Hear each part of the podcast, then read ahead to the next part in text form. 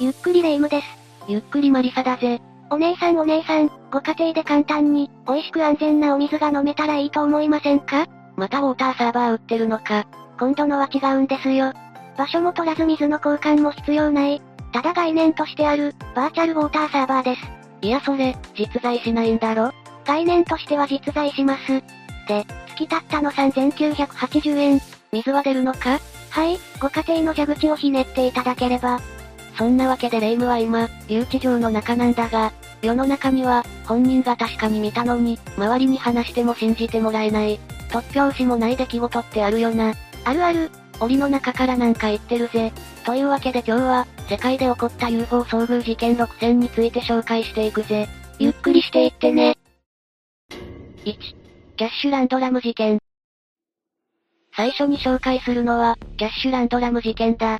これは、1980年のアメリカで起きた謎の飛行物体と、その後、目撃者たちの体に起こった異変についての話だぜ。1980年12月29日の夜、アメリカ、テキサス州ヒューストン近郊、ニューキャニーとハフマンをつなぐ道路で、それは起こった。うん、それって？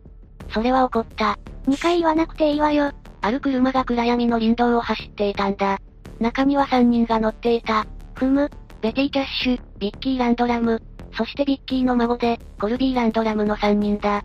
ベティはレストランを経営しており、ビッキーはその従業員だった。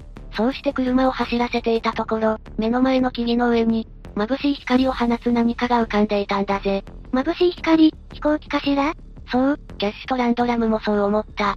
三人が様子を見に行くと、それが放つ熱で周囲はかなり熱くなってた。コルビーが怖がったためビッキーは車に退避したが、ベティだけが物体を観察し続けたんだ。ベティ、なかなか怖いもの知らずね。その物体は、だんだん近づいてきて、激しい炎を出しながら道路に降りてくる。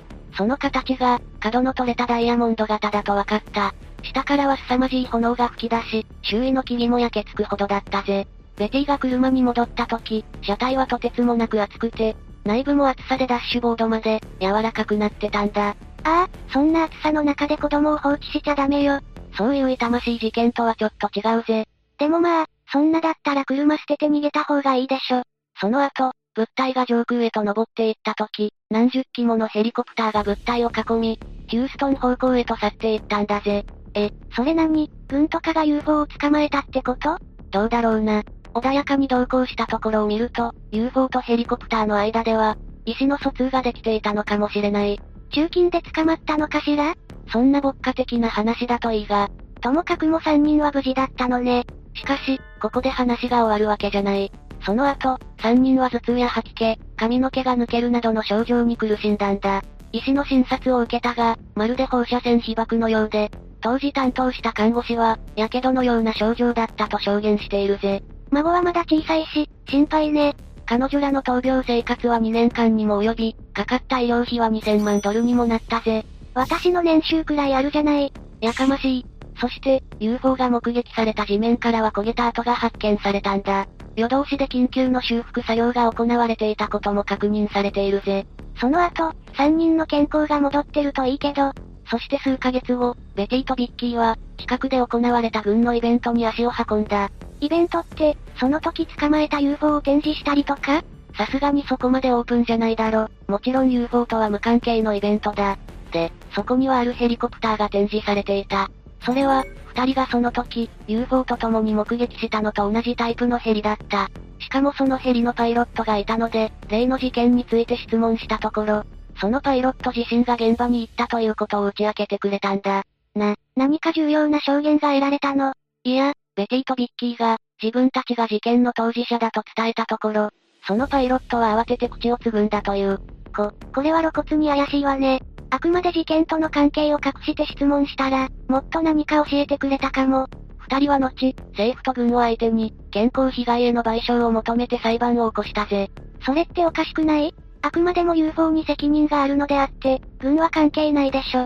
二人の訴えの内容は詳しくはわからないが、どうやら UFO と一緒に目撃されたヘリコプターを根拠に、政府の責任を追及していたらしい。しかし1986年には敗訴してしまったようだな。そして二人はその後、亡くなっている。人生の後半を UFO に翻弄されてしまったみたいね。2、オセア空港 UFO 目撃事件。次に紹介するのは、オセア空港 UFO 目撃事件だ。これは2006年のシカゴ、オセア国際空港で、空港職員たちが未確認飛行物体を目撃し、それが大騒ぎになったという話だぜ。この件の始まりは2006年11月7日、日本時間で16時15分頃のことだ。なぜそんな詳細な時間を？この時刻にシカゴ、オセア国際空港の連邦当局が、ある報告を受けた。12人の空港職員が、ある衝撃的なものを目撃したというんだ。酔って騒ぐおっさんじゃなさそうね。もちろん、酔って騒ぐ UFO だ。いや酔ってはないでしょ。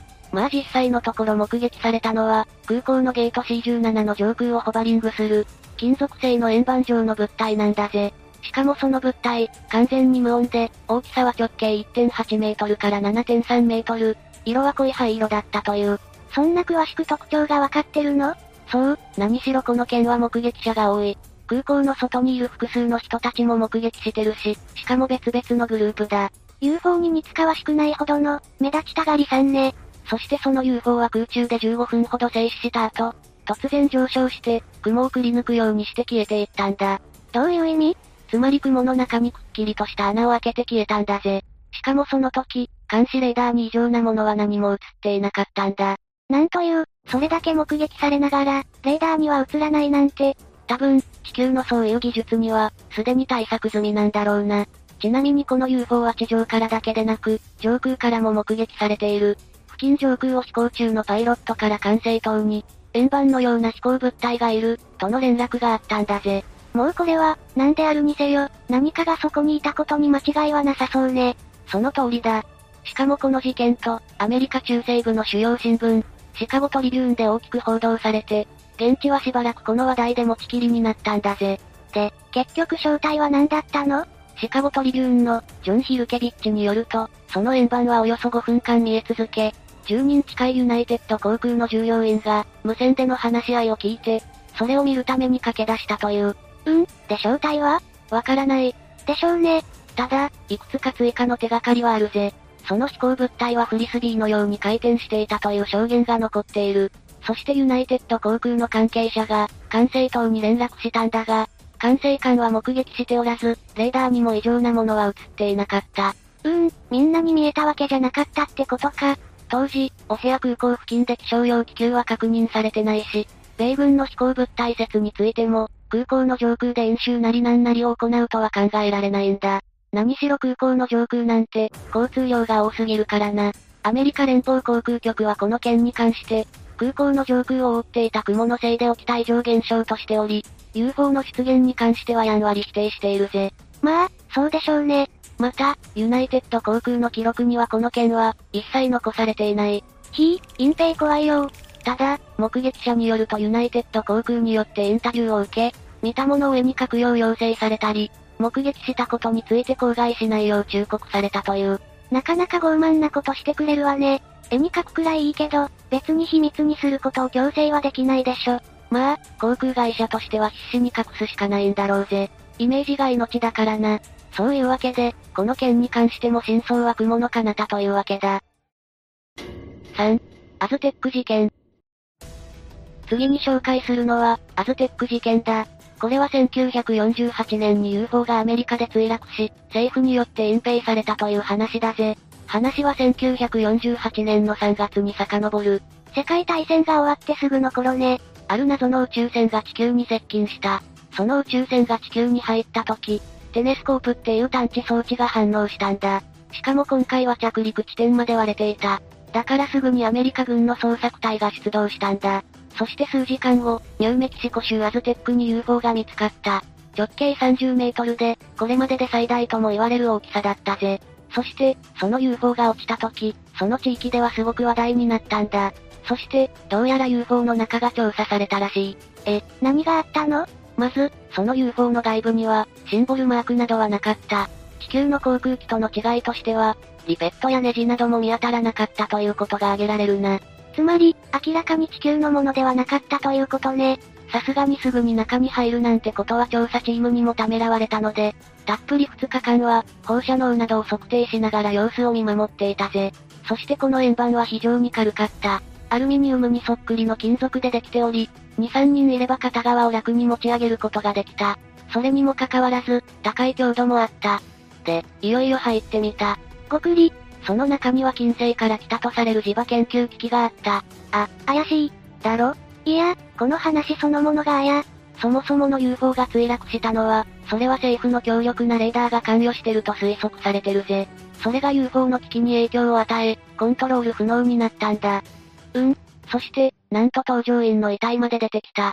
お人型の生物の遺体が中から確認された。しかも合計16体だ。その身長は約90センチだという。か、可愛くない？それになんかその、そこまで詳細だと逆に信憑性がなくな。彼らの皮膚に当たる部分は黒く焼け焦げていた。そして UFO の中には、食物などが貯蔵されていた。宇宙人ってどんなもの食べてるのかしら？ちょっと興味あるわ。その食べ物は小型のウエハースのようなものだったらしく、これをモルモットに与えたところ、成長スピードが上がったという。栄養たっぷりみたいね。まあこれがこの、アズテック事件のあらましなんだが、この件が世間に知られるようになったきっかけが、デンバー大学で行われたある講演だった。ここである科学者がこの件について述べ、それに興味を持ったスカリーという人が本に書いてまとめたんだ。X ファイル感がすごい。この、フランク・スカリーという人は報道ジャーナリストで、UFO の内幕という本で、この件について世間に発表した。これが世界的に注目されたが、後にこの件そのものが疑わしいものとされるようになる。つまり、UFO の目撃そのものがなかったってこと？そう。それについて詳しく見ていこう。そもそもこの件を講演で話した科学者に、スカリーの仲介でカーンという雑誌記者が接触した。で、その科学者が UFO 墜落の証拠として示してきた、UFO の破片という触れ込みの金属片を、カーンは偽物とすり替え、騙し取ることに成功する。おいしかしそれを持ち帰り、鑑定したところ、ただのアルミニウムであるという結論が出たんだ。これについてカーンが雑誌に書いたことにより、この件の信憑性は一気に疑われることになった。いや、盗みをしたことでその記者の信用が一気に疑われるんだけど。そういうわけでこの件については、事実だということを疑う人も多い。まあ、すべてが嘘とは言い切れないけど、UFO 目撃事件って大半がこういう。ところがだ。お、おう後に、UFO 墜落が真実であったことを裏付けるような証拠も見つかった。あん。切れるとこじゃないだろ。これはどういうものかというと、FBI 捜査官が、空軍の調査官から聞いた証言のメモだ。そこには、1948年2月に、空飛ぶ円盤がニューメキシコ州で回収された、と書いてあったぜ。あれ、さっきは3月って言ってなかった？そう、世間に広まっていた話とは、細かいところが違っていたみたいだ。それでもこのメモはかなり重要であることに変わりはない。政府の人間が認めてるわけだもんね。ちなみにレイムがさっき言ってた懐かしの SF ドラマ、X ファイルの主人公、スカリーだが、この役名はこの事件のスカリーにちなんだものとされているぜ。まさかの偶然じゃなかった。4. ナッシュ・フォーテンベリー事件。次に紹介するのは、ナッシュ・フォーテンベリー事件だ。これは飛行中のパイロットが、UFO を目撃してしまった事件だぜ。この事件の舞台は空だ。パンアメリカン航空の DC4 便が、フロリダからニューヨークへ飛んでる最中に事件は起こった。具体的にはどこで目撃されたの？そこはバージニア州の南東付近の空だぜ。この時の機長はウィリアム・ナッシュ、副機長はウィリアム・フォーテンベリーだった。その時はオートパイロット状態で操縦されていたんだが、機長のナッシュが UFO を見た。6つのオレンジ色の光だったみたいだ。それが急に現れて、飛行機の下をすっ飛んでいったんだ。彼はそれが円盤型の UFO だったって言ってたぜ。光ってどんな感じだったの？それが眩しくて、輪郭がはっきりしてたらしい。それらは車線陣を組んでいた。それ何？必殺技？まあ、複数の飛行機が一緒に飛ぶ時の並び方の一つだ。リーダーが先頭に立って、前機が右斜め上に連なる形だぜ。そして、その機体群はチェサピーク湾に向かったんだ。コインみたいな形で、下半分は光らなかったんだぜ。それらはすごいアクロバット飛行を見せたんだ。地球に芸を見せに来たのか。具体的には90度のターンや急停止なんかをやってのけた。もし普通の人間が乗っていたとしたら、すぐに命を落としてしまうような激しい動きだったそうだ。地球にそんなすごい芸を見せに、それが何だったのかは未だに謎なんだ。円盤は光を放っていたんだが、それが動力源と関連してるみたいで、減速すると暗くなり、加速すると明るくなったぜ。わかりやす。しかも速度が超速くて、時速1万9200キロ、音速の16倍だったらしいぜ。そ、それは、地球の物体にそんなの出せるの？宇宙探査船ならこれより速い速度のものもあるが、大気圏の中を飛ぶものとしては、音速の7倍程度のものしかないぜ。まあ専門家の中には、この目撃情報に対して、高濃度の霞、アイスクリスタルなどが連なって円盤のように見えることもある、と主張している人もいる。ただ、ちゃんと編隊を組んでいたり、アクロバット飛行のような動きをしているところを見ると、何らかの知的生命によって、操縦されていたと考えるのが自然だろうな。知的生命体だけど、人間には耐えられない動きをして、人間の技術では出せない速度を出している、というわけね。地上に降り立ったナッシュとフォーテンベリーは、軍によって尋問を受けた。その過程で、彼らの他にも同様の現象の目撃証言が、7件もあることを知った。そして、この件は大々的に報道され、多くの UFO 目撃証言が当局に寄せられるようになる。中には国会議事堂上空で目撃された UFO もあった。ちょ、合衆国大パニックじゃない、ウィル・スミスの出番ね。色々な考察が行われたが、結局、真相は明らかになっていない。あの日、二人が目にしたものは謎のままだぜ。ちなみにフォーテンベリーはその後、搭乗していた飛行機が行方不明になり、多くの乗員、乗客と共に消息を絶った。まさか隠蔽を図った政府に消され。まあ怪しいことは怪しいが、ナッシュの方は無事だったからな。彼は後々まで、例の件が宇宙から来た異星人によるものだと信じていたぜ。ウィリアムズが復活する日はもう永遠に来ないのね。5、ケリー・ケイヒル事件。次に紹介するのは、ケリー・ケイヒル事件だ。これは、オーストラリアで実際に起こった、UFO とエイリアンの遭遇。それに伴う記憶喪失と、恐ろしい体験をした夫婦の話なんだぜ。これが起きたのが1993年8月7日の夜のこと。ケリー・ケイヒル夫人が27歳の時、彼女は家族と共に友達の家に向かっていたんだ。全く何でもない日常の一コマね。しかし、その日常の一コマが衝撃の夜に変わる。なんと突然、輝くオレンジ色の飛行物体が、目の前に着陸したんだ。しかし、彼女はそのまま友人の自宅に向かう。おい、日常生活継続すんな、大事件でしょうが。まあ気になることは気になったが、すぐにオレンジ色の光が消えたので、見間違いだと思ったんだろうな。ビクビク。友人宅から帰る途中、ケリーは再び、夜空にオレンジ色のオーブを見つけた。また朝に最寄り駅でやってる路上ライブだって、夜には退散してるわよ。何の話だ？で、帰りにもケリーが見かけた謎の飛行物体なんだが、その姿はオーブが横一列に6つから7つ並んでいるようだったという。オーブって？まあ、光る玉、くらいの意味だと思ってくれ。よく見ると、そのオーブには窓が並んでいて、なんとその窓ごとに人影が見えたんだ。そ、それって、中に誰かが、眩しくて、運転するのは危険なほどだったが、夫は運転を続けた。しかし次に彼女が気づいた時、夫婦は車で数百メートル先まで移動していて、UFO は消えていたんだ。気づかないうちに移動って、どういうこと？実は衝撃的なことに、ケリーが気づいたその時、遭遇から数時間が経過していたことだ。これは、タイムスリップの予感ね。そして夜、ベッドに入るために服を脱いだケリーは、おへそのあたりに奇妙な三角形の跡があるのを見つける。そして後に、いくつか衝撃的な事実が発覚した。何があったの？実はその後、対抗催眠によって、彼らは数時間分の記憶を取り戻したんだ。彼らは思い出した。あの時、実際に車を止めて UFO に近づいたこと、そしてエイリアンらしき存在に遭遇したことだ。そのエイリアンは身長2メートルほどで、ケリーの言葉を借りれば、エイリアンは黒い体と赤い目を持っていた。それも、黒い色ではなく、そこから全ての物質が取り除かれたような黒、だそうで、また、目もハエのように大きく、赤く輝いていたらしい。それだけじゃない。そのエイリアンは、他にも何体か現れて近くの野原に宇宙船と共に集まってきた。そんな、猫の集会みたいな。ケリーは彼らに邪悪な何かを感じ、必死に夫にしがみついていた。近寄らないでと叫んだが、そこで彼女は意識を失う。そして意識を取り戻した時には、記憶を失っていたというわけだな。ひとまずは安全な状態になったケリーだったが、体中がだるくなって、なんと二度も病院に運ばれたんだ。それは大変だったわね。そして、その後になって他の三人の目撃者が現れた。彼らもケリーが最初に見た物体を目撃していたんだぜ。そうなると、ケリーの話は信用できそうね。そう。彼女の話を信じるにせよ信じないにせよ、多くの人がこの話を取り上げ、繰り返し検討され、様々な推測がなされた。しかし、彼女の体験の真相は未だに明らかになっていない。6、リンダ・ナポリターノ事件。ラストに紹介するのは、リンダ・ナポリターノ事件だ。美味しそうな名前ね。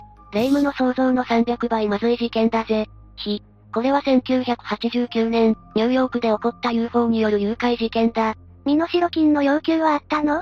金で解決するならどんなに良かったか。この事件の主役は、当時45歳だったリンダ・ナポリターノという人だ。1989年11月30日の夜、リンダはマンハッタンのマンションにいた。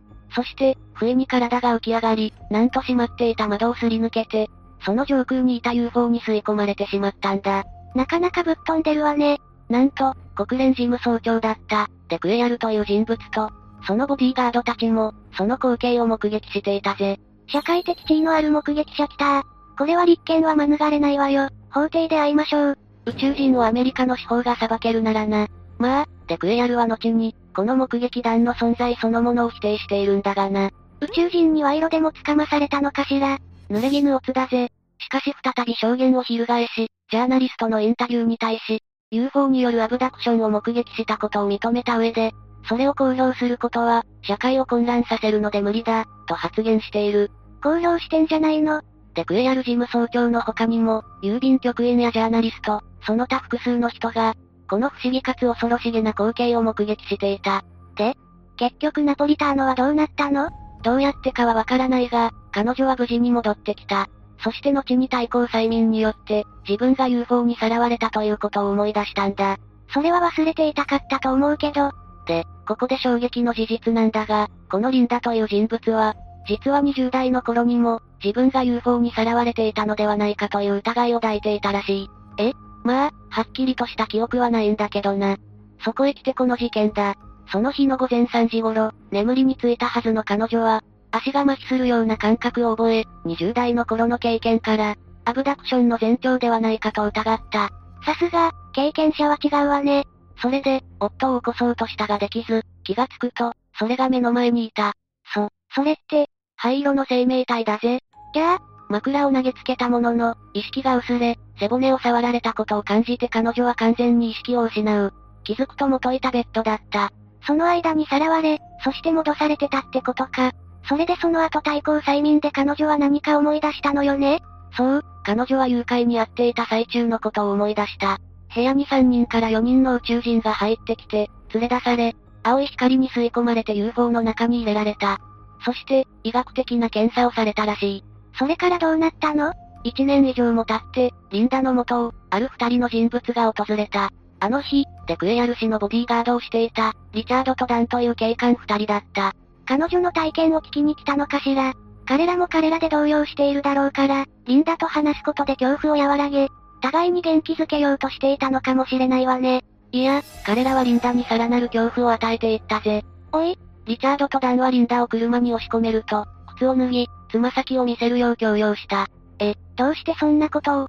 宇宙人にはつま先がないから、と彼らは考えていたらしい。つまり、リンダがアブダクションされて、宇宙人と入れ替わっていたのではないかと疑っていたんだ。失礼しちゃうわね。